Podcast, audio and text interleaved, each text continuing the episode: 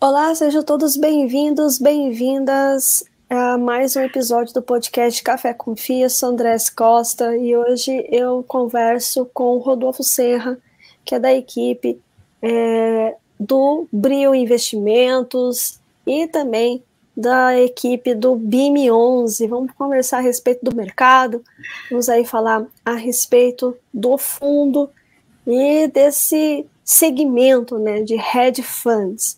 Seja muito bem-vindo. Gostaria que você se apresentasse melhor, Rodolfo, para nós, para quem ainda não te conhece, e também apresentar a gestora, né? Abril Investimentos. Muito obrigado, Andréa. Boa tarde. É, obrigado pelo convite. É um prazer participar do seu podcast. É, boa tarde a todos que estão assistindo ou ouvindo. É, bom, eu sou Rodolfo Senra, eu sou sócio fundador da Abril Investimentos. Abril Investimento é uma gestora é, focada no mercado imobiliário, nós só fazemos investimentos é, em ativos com lastro imobiliário. Estamos é, indo para o nosso 11 aniversário, ela foi fundada em setembro de 2012, é, e é uma gestora que tradicionalmente trabalha no segmento é, voltado mais para o investidor profissional. Então, a gente tem é, cinco, seis fundos todos é, voltados para esse público de investidores profissionais.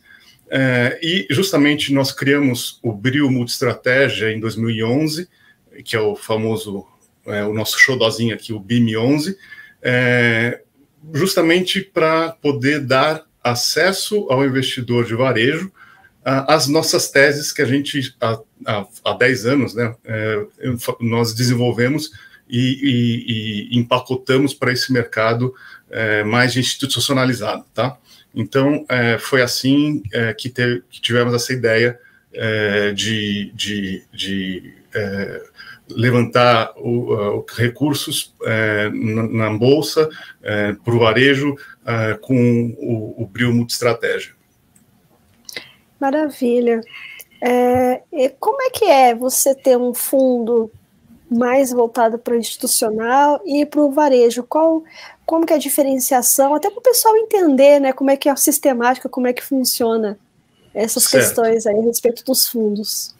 É, na, na, verdade, é, nós até o primeiro fundo que nós é, levantamos, ele era um, um, FIP, não era nem um FII tá? É um fundo de investimento de participações, que é, é voltado para naquela época fazer mais sentido, né, em 2012. É, a gente usa a estrutura dos FIIs para os nossos investidores é, institucionais, esses investidores é, profissionais, é, muito mais pela, pelos benefícios fiscais do que a necessidade de estar realmente num FII. Tá? Então, esses fundos, eles são fundos é, que não tem negociação, né? Uma, uma, vez ou outra tem uma, uma outra cota, né? É, o investidor ele entra, não é para oferir rendimento mês a mês, é, é na, maior, na maior, maior, parte deles, tá? É, eu, vou, eu vou, vou chegar lá. É, e são fundos de prazo específico. Então, o, o, investidor ele investe, recebe o capital de volta e encerramos o fundo. É diferente é, do BIM e desses fundos de varejo que são é, né, evergreen, estão sempre sendo reciclados. É, e, basicamente, nós hoje temos dois produtos principais dentro da Abril. a gente tem, dentro desse segmento para investidores institucionais, a gente tem os fundos de permuta, tá, que são produtos mais parecidos com com equity de desenvolvimento, com, com, com investimento no desenvolvimento. É, e basicamente o que a gente faz nesses fundos, a gente foca em, em é, projetos residenciais de alto padrão na cidade de São Paulo, nos quais uh, o fundo compra o terreno e no mesmo ato já permuta com uma incorporadora, nós temos parceria com mais ou menos umas 15 a 20 incorporadoras, temos mais de 30 projetos, é, e é, essa incorporadora faz todo o desenvolvimento é, do projeto imobiliário e nós não somos sócios, nós somos simplesmente credores, porque a gente entregou um terreno e vai ser é, pago pelo terreno com os, a receita, parte da receita da venda desses imóveis. É, então, nós não corremos risco de obra, é, nós temos uma série de garantias, inclusive um seguro que chama Seguro Garantia Imobiliária, que se a incorporadora, por alguma razão, não, não, entregar é, o que nos prometeu, né, que é parte dessas receitas, a seguradora nos indeniza. É, então, esse é o nosso produto que eu diria que é o carro-chefe hoje é, da Bioinvestimento. A gente tem mais ou menos 650 milhões de reais é, entre é, é, projetos investidos e, e, e, e dinheiro captado e, em processo de investimento, tá? É, esse, esse, é um produto que a gente é, se especializou e é muito reconhecido nesse mercado, tanto no imobiliário, né, junto às, às, às incorporadoras, como no nosso público aí de investidores mais institucionalizados. É, e é, nós temos os CRIs, né, que também a gente foca no segmento residencial, é, é, não, não, somos tão restritivos contra a geografia e padrão do, do empreendimento como nós somos na permuta. Na permuta a gente é realmente muito muito criterioso, tá? Só São Paulo, só os melhores bairros e só classe A. Nos, nos CRIs a gente financia também é, projetos de desenvolvimento é, residenciais, mas com uma, é, uma pegada geográfica um pouco maior. Na Grande São Paulo é, estão, as, é, estão está a maioria dos nossos projetos. Uh, e o padrão é mais classe média e também um pouco de, de, de classe alta. E, e, com esses dois produtos, né, a, a gente, a gente tem aí uma condição de, de, de, crescer o nosso pipeline de projetos e a ideia do BIM foi justamente, principalmente na permuta, onde é, ele não teria condição de fazer, o, o, veículo né, de varejo não teria condição de fazer sozinho, né, porque são, são investimentos que a gente chama, chama de J-curve, né, que são investimentos que se coloca o dinheiro e tem que esperar um prazo de maturação para ter o retorno desse dinheiro. Então, um veículo de varejo que tem a necessidade do dividend yield não conseguiria fazer isso sozinho. E o BIM ele tem condições de pegar um pedacinho desses investimentos pequenos, é, pegando carona, literalmente, nesses fundos voltados para os investidores institucionalizados, é, e isso dá uma pimentinha de tempos em tempos, e essa pimentinha tende a crescer, né, tende a se tornar recorrente, porque você tem vintage, né, você tem ciclos de investimentos, né, que conforme o fundo vai crescendo, elas vão se tornando mais recorrentes, que, que dá um diferencial é, de, de, de, de, resultado né, no, no dividend yield é, é, do, do, fundo. Por outro lado, a gente também tem essa capacidade de originação dos CRIs, é, e aí sim, é, apesar dos nossos CRIs eles serem por chamadas de capital, é, é, uma velocidade um pouco mais rápida, né? Quer dizer, a gente, a gente, é, a gente quando financia um empreendimento, como eu quis dizer com chamada de capital, é, vamos supor que o investimento, o, o, financiamento seja de 30 milhões, tá? Ou de 15 milhões, né? sei lá, qualquer número. É, a gente não, não, não, não, desembolsa os 15 milhões de uma vez, a gente vai desembolsando conforme o ritmo da obra, até para proteger é, os nossos investidores do risco, né? Se, se as coisas não estão indo bem, a gente para e, e, não continua colocando dinheiro num projeto que está, vamos dizer assim, é, em estresse ou alguma coisa parecida. Então, é, a alocação é um pouco mais devagar, mas a nossa capacidade de, de, de geração de pipeline é muito grande. Então, sobra espaço, tanto para esses fundos mais voltados para os investidores institucionais, e para o BIM. E, assim, de verdade, é, a nossa, nossa, nossa meta de longo prazo é que a maioria desses CRIs fiquem é, dentro do BIM, tá? É, esse é o nosso objetivo. E com esses dois produtos, que são produtos que a gente faz é, estrutura, é, faz toda a diligência e, e, e, controla durante todo o ciclo do, do, projeto aqui dentro de casa, a gente tem é, condição de dar uma, um, uma relação risco-retorno muito interessante para o investidor. Esse, esse foi o objetivo que a gente é, teve quando criou o, o BIM 11. Maravilha. Então, essa é a tese dele e essa é a estratégia. Mas ele não investe só em permutas e, e os CRIs, né? Ele investe em outras, em outras classes de ativos também. Como é que é composta ali a estratégia? Quanto que é o, como que fica para cada um, né? Qual que é o, o, maior foco? Qual que é o maior, vamos dizer assim, a estratégia é mais voltada para esse, mas tem os outros ali que acabam compondo e também auxiliando ali para trazer esse resultado para os cotistas, é, né? é, assim, eu, dos, é, dos fundos é, de multi-estratégia, né, os hedge funds imobiliários, é, tem uma parcela deles que investe, inclusive, em ações. A gente é, preferiu focar muito no CRI, tá? a gente tem cotas de, de FII, e, e na sua maioria são FIIs que também tem CRIs dentro, e nas nossas permutas imobiliárias. A gente tem muita estrada, muita pista para crescer com essas teses. Hoje o fundo tem mais ou menos 70%, um pouquinho menos, em CRIs, é, dos quais é, é, uma boa parte é, é que a gente comprou no mercado, né, é, no, não foram estruturados por nós, tá? são CRIs mais high yields, é, e fizeram parte da estratégia inicial do BIM, quando a gente é, captou, a gente alocou é, uma parte desse, do, do, do, montante captado nesses CRIs como uma maneira de ter uma boa relação risco-retorno, mas sem correr muito risco, é, enquanto a gente fazia a migração aí para os CRIs estruturados pela casa. Tá? Essa, essa foi a estratégia inicial. É, então a gente tem, como disse, 70% mais ou menos em, em, em CRIs, é, 50% do nosso PL é em CRIs, hoje está em CRIs é, high grades. É, a gente tem daí depois mais ou menos 23% em cotas de FII e o restante em permutas, é, é, dá uns 7%.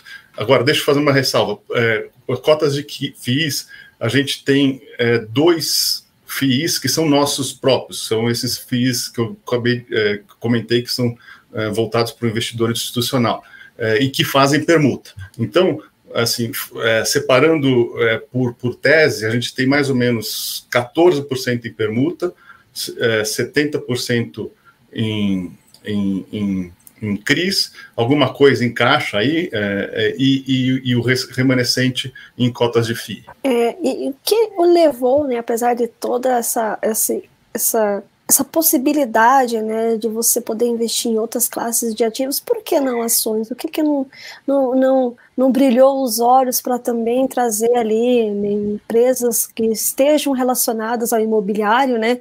E que possa compor ali a carteira do hedge fund? Perfeito. É, eu acho, acho que assim, essa resposta ela é ela poderia ser complexa, mas eu vou tentar simplificar dizendo no seguinte: nós somos investidores muito fundamentalistas.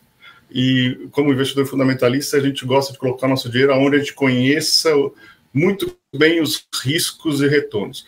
É, entre comprar a ação de uma incorporadora ou eventualmente investir num, num, projeto diretamente, onde a gente conhece todos os riscos, a gente consegue analisar o mercado, é, a gente prefere fazer dessa forma e a gente consegue controlar e acompanhar a gestão do projeto, né, desde a aquisição até a entrega, repasse, etc é, do que pegar carona e torcer para que uh, a, XYZSA faça tudo correto, é, com obras uh, muitas vezes em várias praças que a gente não conhece direito, e o mercado imobiliário é uma coisa, é, é um clichê, né? Todo mundo fala isso, mas é muito verdade, é muito local. Tá? Por isso a gente tem, inclusive, esse foco geográfico. Hoje a gente está 100% é, no, na, no, no, estado de São Paulo e majoritariamente na, na, na grande São Paulo. Tá?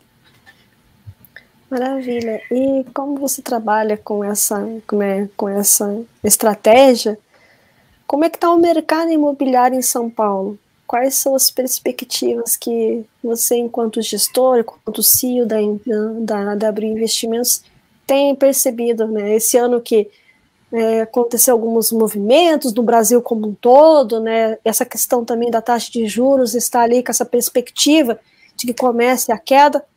Para o desenvolvimento, né, é, é, é, com, a, com, a, queda da taxa de juros é, é favorável, é interessante, né? Porque começa-se, né, a, a, os produtos ficarem mais atrativos. Mas como é que você, enquanto é, gestão, enquanto é, CEO, tem percebido e o que, que você tem vindo de perspectiva aí a respeito? É uma ótima pergunta, André. É, desde meados do ano passado, aliás, quando começou a escalada da, da, da, da taxa básica de juros, é, o mercado imobiliário é muito correlacionado a, a, a, juros. Então, quando o juro sobe, o mercado sente, sente em, em, em todas as pontas, né? na, na ponta da venda, né? É, porque o cliente, e, e, é engraçado que, na verdade, né, se você está comprando um apartamento na planta hoje e ainda tem dois anos de obra, você não devia se preocupar muito quanto que é a taxa de juros spot né, de hoje, mas e sim é, do, do, que vai acontecer daqui a dois anos. Obviamente que é uma decisão muito difícil, né, de entender o que vai acontecer e tal, mas é muito mais importante você tentar ter essa visão de longo prazo, porque você vai fazer o repasse lá na frente, é, é isso que importa, né, quanto que, quanto que vai estar tá a taxa de juros lá na frente. Mas, de qualquer forma, a taxa de juros spot é uma referência que, uh, em todo mundo, inclusive em mim, uh, tem um impacto na decisão de se fazer a compra do imóvel agora ou não. Então, esse é um problema, e você tem o um problema do custo de, de, financiamento da produção também, né, é, acaba sendo é, afetado. É, então, o mercado viveu um, momentos bastante difíceis é, é, por conta disso, né, é, a inflação, que, que bem ou mal corrói o poder de compra e, e a pessoa passa a ter aquela sensação que não tem mais poupança, não tem mais condição de, de comprometer parte da renda para comprar um imóvel. Uh, aí você teve problema das eleições, que sempre, uh, independente de candidato A, B, C, sempre traz uh, instabilidade. Particularmente, depois a gente teve Copa do Mundo e férias. Então, tudo isso somado deixou o mercado imobiliário muito de lado esses primeiros meses aí, os, os últimos meses do ano passado e os primeiros meses desse ano. As coisas começaram a se as nuvens começaram a clarear agora, tá? Eu diria que é, dos dois meses para cá, as coisas começaram a melhorar, né? Você, de novo, é, só de ter a perspectiva de que os juros vão cair, eu acho que isso já é um consenso, né? É, o pessoal agora fica debatendo mais quando, se é a partir de agosto ou mais para o final do ano, mas é, só isso ajuda demais. É, você tem a questão da inflação cedendo, que também é muito importante, e você tem um, um governo que, meu mal, está fazendo sua lição de casa né, em relação ao arcabouço fiscal, agora vem uma reforma importante aí, tudo isso mostra que, que, que o Brasil tende a ter um pouco de estabilidade é, macroeconômica, que é sempre bom é, para o setor imobiliário. Então, assim, a gente está vendo já uma reação boa no altíssimo padrão, tá? principalmente nos projetos diferenciados, a gente tem um, por exemplo, numa esquina nos Jardins, é, que é quase que replicável e nosso estoque já vendeu 60% antes mesmo de começar a obra. Isso, é, isso, para os dias de hoje, esse é um sucesso absoluto. É, e na classe média, que a classe média, né, ela é sempre a que paga o, o, o preço, né, quando você tem essa, essa combinação de inflação com subida de juros, porque o, o, o comprador da classe média efetivamente precisa é, financiar, né? O da classe alta, é, no nosso caso aqui, por exemplo, eu diria que 80%, 90% não financiam, eles pagam, é, eles realmente quitam, mas quitam com poupança própria, não pegam financiamento de banco para quitar lá na Chaves, né? É, e o, o, cidadão da cidade da classe média ele precisa financiar e é o a pessoa que está presa no salário e o salário não reajusta conforme a inflação, então ele, ele sofre dos dois maus, né? É, da, da, da, da, perda de poder de compra agora e da questão de correr o risco de pagar um financiamento muito caro. Mas a gente também está vendo mais lentamente uma recuperação. Mas eu acredito que o segundo semestre vai ser um, um, um, um semestre mais de recuperação. O portfólio, a gente falou um pouquinho do portfólio, mas é, fala um pouquinho do mercado de hedge funds, né? Que vocês, né, do BIM 11 estão inseridos, né? Como é que você tem visto esse mercado, né? Essa, há um, esse crescimento? É, como é que você está vendo é, as movimentações? Como é que você tem visto aí? Olha, eu sou entusiasta. Eu acho que é, é ele é o futuro do mercado é, de fundos imobiliários. É, de verdade, a gente eu, eu acompanhei a história do, do, do surgimento desde o começo, né? Eu, eu já estava no mercado imobiliário quando a, a, a, legislação foi criada lá nos anos 1994, 93. É, E, e, a gente viu, né, primeiro que saíram os fundos que eram monoativos, então era o, o Shopping Pátio Genópolis, tinha o Hospital da Criança, tinha o prédio da Cirela na Faria Lima, era, é, na Faria Lima, na Juscelino Kubitschek, é, e, e, aí, assim, a questão de ser monoativo, monotemático, né, você tem cotas no fundo que é dono de um prédio na esquina X, o teu risco é muito grande, né? Quer dizer, a concentração, né? Se por acaso acontece qualquer coisa, é, é, sei lá, qualquer mudança é, de, de, de, qualidade do, do, do, entorno do ativo, você pode perder muito dinheiro. E aí, depois a gente foi migrando para é, é, fundos que eram monotemáticos, mas multiativos, né? Laje, shopping center e tal, de novo, você também tem uma concentração. Por exemplo, quem estava é, muito alocado em lajes corporativas em, 19, em 2019, veio a pandemia, certamente sofreu, né? É, é, e eu acho que, assim, o mercado, ele, ele, é, ele é muito, muito sofisticado, ele é inteligente. Então, a gente acabou criando um produto em que o gestor, que é um profissional que vive, que fica lendo, estudando, é, conversando, fazendo, fazendo benchmark o dia inteiro, ele, ele, ele consegue antecipar tendências é, que o investidor na pessoa física, quando ele vai criar um portfólio, ele não vai ter a mesma, é, o mesmo nível de, de informação, a mesma agilidade para fazer. É, é possível, mas é, o, investidor imobiliário tem que ser um investidor imobiliário quase que profissional, fazer isso da vida dele. É, o, o hedge fund veio para resolver esse problema, quer dizer, é, com, com, o hedge fund a gente consegue migrar é, de posições conforme é, os cenários macroeconômicos vão mudando, a gente consegue aproveitar oportunidades dependendo do ciclo imobiliário de, da classe de ativo, é, e eu acho que é isso que é interessante e, e é isso que que, que é, a maioria dos investidores imobiliários querem. Eles não querem se preocupar em, pô, minha carteira agora eu estou com muito shopping, não sei o que e tal. É, esse giro entre fundos tal, às vezes custa caro. E, e, e, no hedge fund a gente consegue fazer isso de uma forma mais eficiente e do ponto de vista de timing e de rentabilidade.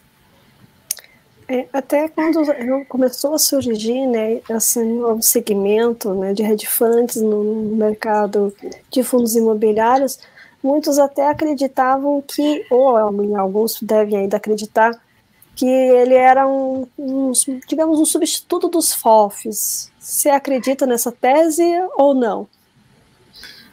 É, eu, eu, acho, acho que sim, tá? Eu acho que, que é, tudo que o FOF faz os hedge funds podem fazer e podem fazer um pouquinho mais.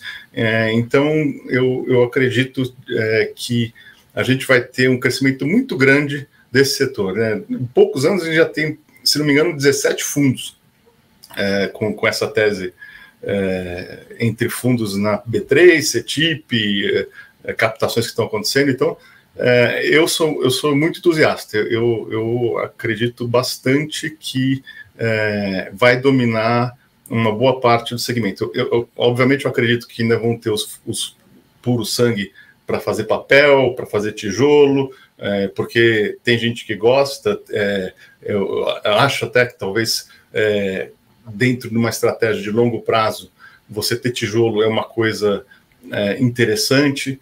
É, mas eu acho que o, o, o FII ele, é, ele combinou como, como uma sofisticação é, que o mercado de fundos imobiliários buscava e precisava. Ou seja, ele, ou seja, ele, ele consegue um pouquinho além, né, do que os tradicionais conseguem, né? Exatamente. Então, isso que diferencia ele, né, Rodolfo? Exatamente. Só que nos últimos meses, né, tem tido uma oscilação em rendimento e até um, essa questão que eu quero trazer em relação à queda nos rendimentos, me veio em inbox, né? E eu gostaria de perguntar diretamente na fonte, né? O que, que houve com o fundo que ele distribuiu, né? Mas houve essa queda. O que, o que, que aconteceu? Foi algum movimento, alguma uma questão de ciclo econômico? O que, que pode se atribuir a essa questão? É, assim, é, eu, eu, vou começar fazendo um disclaimer. Né? O, o rendimento, na verdade, o que deveria ser considerado é rentabilidade descontada da inflação. Só que o mercado vê tudo junto. E esse é um problema. A gente teve. É, a nossa carteira ela, ela, ela é mais ou menos defasada em dois meses, tá? Então, é, pelos CRIs que a gente está alocado, quando você tem o IPCA, é, sei lá, de 1% aqui, você vai sentir isso na, na no, no de dois meses depois, tá? É, então, como todo mundo que estava naquela época é, alocado em papéis IPCA+, a gente teve o problema da deflação, é, o que, aliás, é, nos pegou, não estou dizendo nos pegou nós brilho, mas nosso mercado meio de surpresa, porque foi uma deflação é, produzida na canetada. Né? O Brasil não é um país que costuma ter deflação. Então, é, assim, no começo do ano de 2022, ninguém imaginava que a gente pudesse viver um cenário de deflação, e vivemos. E isso acarretou em PCA negativo, que deu esse impacto. Aí nossa rentabilidade ficou basicamente o dividend yield real, né, que é aquela rentabilidade é, é, é desconsiderando a, a inflação. É, como eu disse, a gente tem uma boa alocação em papéis high grades, que são papéis com menor risco, portanto, com um cupom também é, menor. É, e o que aconteceu foi simplesmente que a gente parou de distribuir é, o IPCA e, e, e, e isso refletiu é, no dividend yield. É, a gente chegou a ter mês aí que a gente teve, distribuiu 4 é, centavos por cota. Depois a gente, a gente a gente recuperou, tá? É, hoje a gente está né, distribuindo 9 centavos já faz alguns meses. Falando em CRIs, você comentou que vocês também estão originando né, os CRIs. Eles compõem a carteira também ou não? Como é que vocês pretendem fazer essa, essa questão de alocação ali? Boa pergunta, né? Aliás, obrigado pela oportunidade de, de esclarecer isso. É, nesse contexto de, de, subida muito rápida de juros, é, e como eu disse, a gente estrutura os nossos CRIs, eles são chamados de capital. Então, é, não é que a gente tenha aqui um CRI e, e no dia seguinte investe 30 milhões, né? É, é, no primeiro mês é, é, um, depois no segundo mês são dois, cinco, e assim vai por diante. Então, a nossa velocidade de alocação nesse começo de fundo principalmente, é, é, um pouco mais lenta. E a gente foi pego no contrapé aí de, no sentido de que o juro subiu, a gente tem um, monte de papéis high grade, que, é, é, fazendo parênteses aqui, foi uma ótima coisa do ponto de vista de enfrentar um, um momento mais turbulento, aí, principalmente no começo do ano, com americanas, é, com, essas, é, com essa crise que teve no crédito, né? Você quer estar tá em papéis protegidos, né? E, é, então a, a, gente ficou é, com esses papéis e, e tivemos que parar de fazer esse giro de carteira para entrar nos nossos próprios CRIs, porque para sair, por, como a precificação, o valor de face desses CRIs com a subida de juros caiu, a gente teria perda e não quisemos fazer isso com o patrimônio líquido do nosso fundo. Então a gente está administrando e temos boas notícias, uh, provavelmente no relatório do mês que vem a gente já vai poder divulgar, que a gente começou a destravar e, e, e fazer esse giro de carteira. É, e estamos muito confiantes que isso vai se acelerar, principalmente porque o cenário macro está tá ficando mais benigno, vamos dizer assim. Maravilha. E também me surgiu uma outra questão, né? A questão de emissões, né? Porque é, nos últimos meses ficou uma coisa, né? Sem esse, esse essa questão de que ah, os juros futuros de fato vai começar a cair e ele tem uma relação muito direta com os fundos imobiliários, não só o de curto prazo, ou o spot, como você colocou, mas o de longo prazo, né, principalmente nos fundos de tijolos, né. E abriu essa, essa janela de oportunidades e os fundos estão começando a vir com uma emissão atrás da outra ali. O Bril tem essa perspectiva também de vir emitir ou não? Como é que você está vendo essa, essa janela de oportunidades? Ou ainda não Sem... serviu? Não, não nós, nós, nós é, estamos sempre é, de olho, assim, é, é, nossa, é nossa obrigação, é, mas a gente sempre quer fazer da maneira correta, tá? Então, é, a, a, gente tem uma lição de casa para ser feita, mas eu acredito que ainda esse ano, se Deus quiser, a gente, a gente precisa crescer o fundo, tá? A gente captou no final de 2021, é, entre aquela época que o Paulo Guedes estava falando de taxar dividendos de fundo, e aí é, o, o, Bolsonaro falando que o teto de gastos também não ia ser cumprido e tal. Então, um ambiente muito ruim, né? E a gente conseguiu captar, é, acredito que muito mais porque a tese era, é, fazia muito sentido do que efetivamente do que o, do que o momento tem ajudado. Tá? A gente sabe que é, colegas que estavam para sair com emissão também na mesma época desistiram porque realmente não tinha clima nenhum. E a gente conseguiu captar. E a gente precisa crescer esse fundo e vamos crescer esse fundo. Se Deus quiser, ainda esse ano a gente vai ter boas notícias nesse sentido. Estamos trabalhando é, dioturnamente para isso. E crescimento, é, Rodolfo, é, me lembra uma outra questão, né? Porque, é, só explicando para os nossos ouvintes ou quem tá, estará assistindo aí o, o episódio do podcast no YouTube. O que, que acontece, né, Rodolfo? O fundo imobiliário só pode crescer através da emissão, né? Ou através de você fazer uma alavancagem ali no, no fundo, através né, da composição de um CRI. Como é que você tem visto esse mercado? Vocês que são originadores de CRI, como é que também vocês têm visto essa questão de alavancagem em fundos imobiliários e esse crescimento aí em relação no mercado né, de fundos imobiliários? Né? É, assim, a, a alavancagem é, em fundos imobiliários eu vejo exatamente como alavancagem em qualquer tipo de negócio. É, num projeto imobiliário, é, numa empresa de autopeça, qualquer tipo de coisa é, ela tem que fazer sentido do ponto de vista é, de eficiência da estrutura de capital. Quer dizer, se você tem uma alavancagem que, em que você consegue angariar recursos e aplicar no, numa TIR, é, ou num dividendo maior do que aquilo que você está tomando, ok. É, sempre você aumenta um pouco o seu nível de risco. Né? É, a gente aqui considera, eventualmente, fazer isso, mas desde que seja num, num ajuste aí de risco-retorno que faça sentido para a gente. Tá? Por enquanto, ainda não, não, não, conseguimos achar esse sweet spot aí, esse lugar que faça sentido uh, a gente pensar em, em alavancar o BIM. Ou seja, é muito mais interessante né, vir via emissão do que fazer essa alavancagem.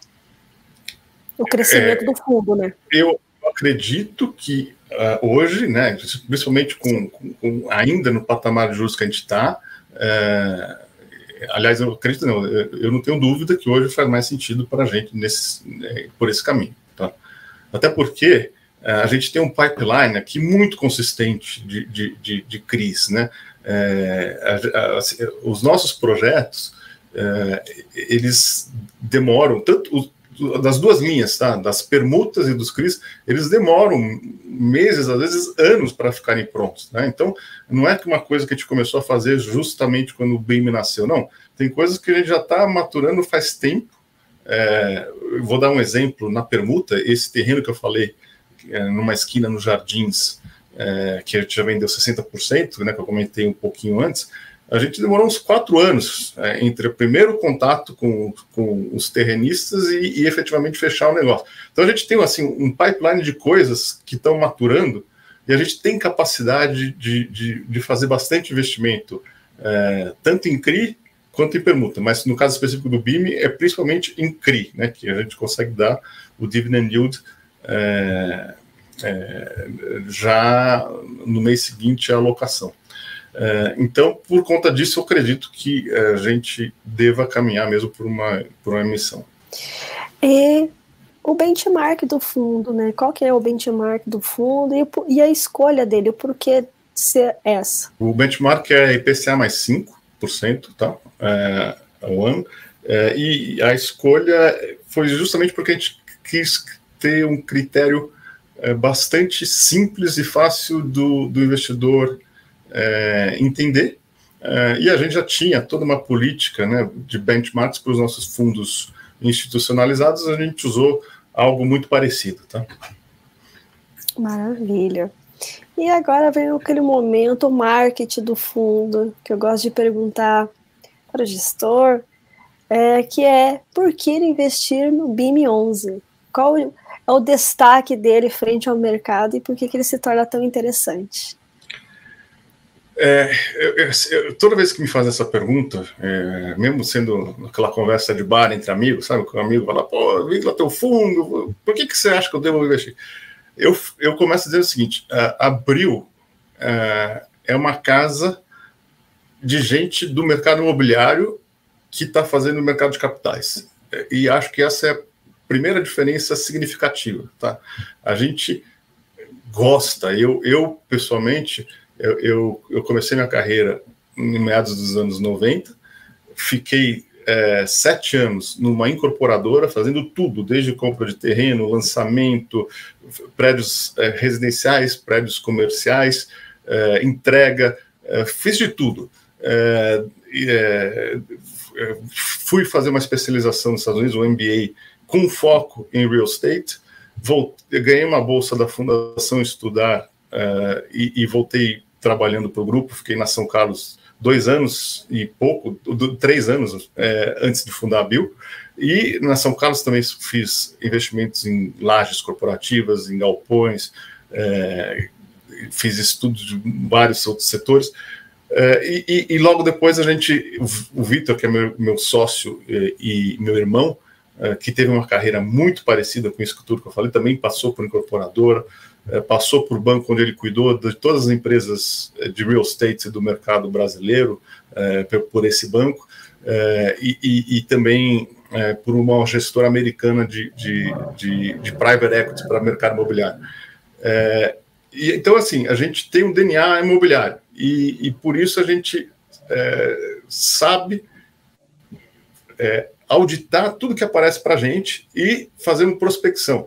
É, para você ter uma ideia, a gente é a única gestora que faz parte de um clube de incorporadoras do Secov, é, do Sindicato dos Incorporadores de São Paulo. De tão é, entrichado no segmento no mercado imobiliário a gente está. Então, a gente tem essa capacidade de, de, de saber auditar, de saber, é, é, e, de, e, de, verdade, tá, vou fazer um parênteses, é, eu já, já vi, é, principalmente gestoras internacionais, quando eu fazer negócio no Brasil, eles sentam no incorporador e falam assim, o que, que você quer mostrar para mim?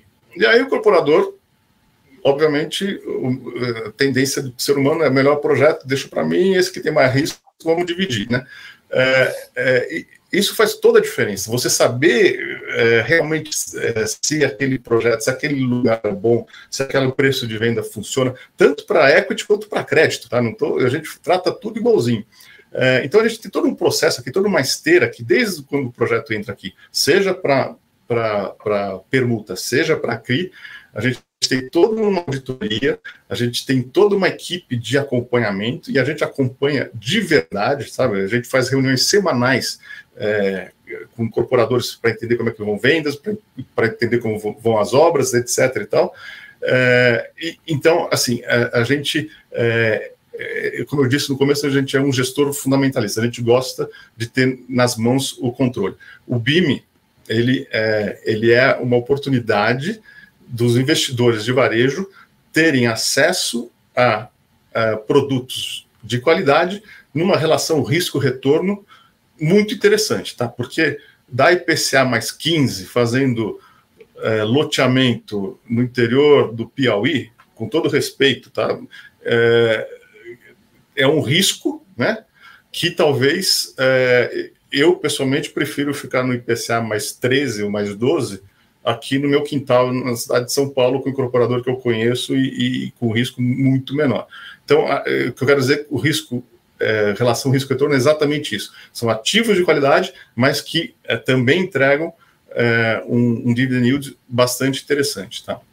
É, o que a gente precisa é, é, é ter tempo para crescer esse fundo, porque aí sim eu acho que assim, a gente vai conseguir dar grandes satisfações para os nossos investidores. E esse é o nosso foco total, tá? A gente, a gente sabe que a gente precisa crescer o fundo é, rápido. Maravilha.